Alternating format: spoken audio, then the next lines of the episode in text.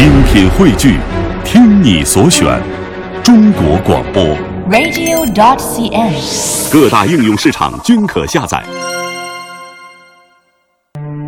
好，来到我们今天的现在出发单元。一说到山西呢，嗯，不论山西这个地方还是山西人，其实骨子里面都能透着一种，怎么说呢？中庸的不能再中庸的一个性格。哦，因为我们说，这个地理可能会决定人的性格。可能北方我们会想天寒地冻的，我们会想到东北人的豪爽；嗯可能南方我们会想到南方人的细腻。但是在平原、中原一带，我们想山西是什么性格呢？可能有的人会觉得，一时半会儿想不起来。嗯，呃，那么山西呢，也是夹在北京和西安这两座历史文化名城的一个夹缝当中。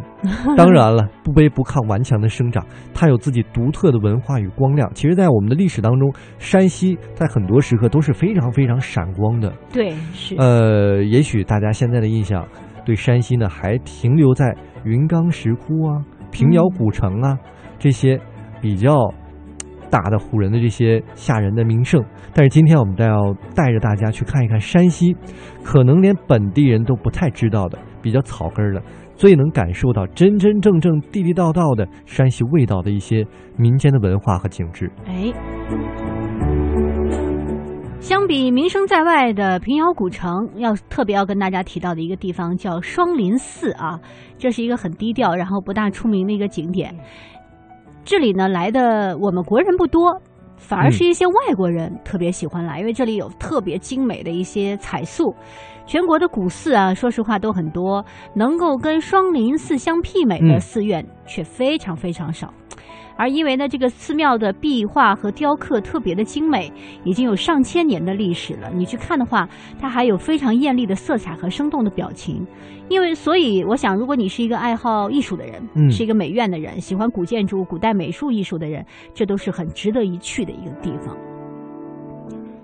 呃，如果我没有记错的话，好像山西的这个整体的旅游线路分南线啊，好像是东线和西线，嗯，这个刚好是跟平遥好像是相反的一个路，所以大家到时候还真是要选择一下。对。那么接下来我再说一个比较奇特的，叫做衡山悬空寺，啊，我觉得悬空寺也是挺有名的哈。非常奇特。嗯这座将美学和力学和宗教完美结合到一起的建筑呢，非常有吸引力。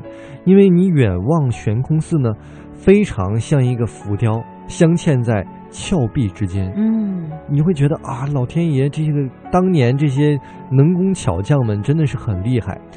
呃，沿着这个古老的木梯登上悬空寺，你会感叹古人的智慧，设计非常巧妙，而且很惊险。所以我觉得大家很可能是去过很多的寺庙，但是这么险的地方，还真的是值得一去。嗯，说到险，接下来嗯我们说说秀吧。有一个地方哈、被称为是悬崖上的古村落，哦，叫红泥村。啊、你到这里来，尤其是秋天，要顺着这个崖边往下望啊，有火红的柿子。嗯，另外呢，红泥村对岸有一个石梯，你可以爬下去，可以摘这个柿子。而且这个红泥村的房屋啊，它全部是就地取材的，也就是说，全是用石头来做屋顶，用石头来垒墙壁。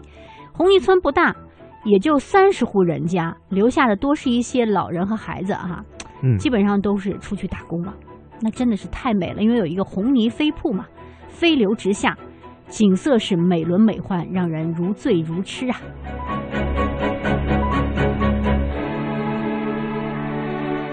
然后呢，我再跟大家说一个，我发现这个山西悬空的东西还挺多。嗯，说到悬空，其实还有一个叫做宁武悬空村。哦，是一整个村落呢都悬挂在山腰之上，那么村庄顺崖就势而建，从谷底仰望的就好像空中楼阁一样。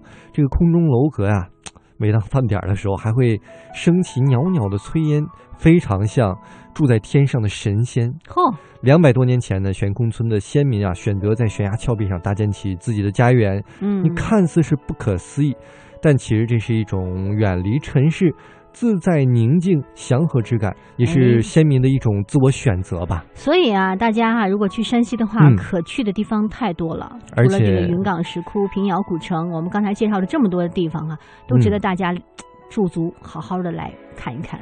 哎，我觉得今天咱们分享这些，还都算是真是比较小众的地方，嗯因为我们觉得原来可能就是平遥古城还有这个山西的这个寺庙啊。我觉得除了这些，如果去到一些小的地方，感受一下在地当地的文化，是一个非常不错的旅行当中的体验。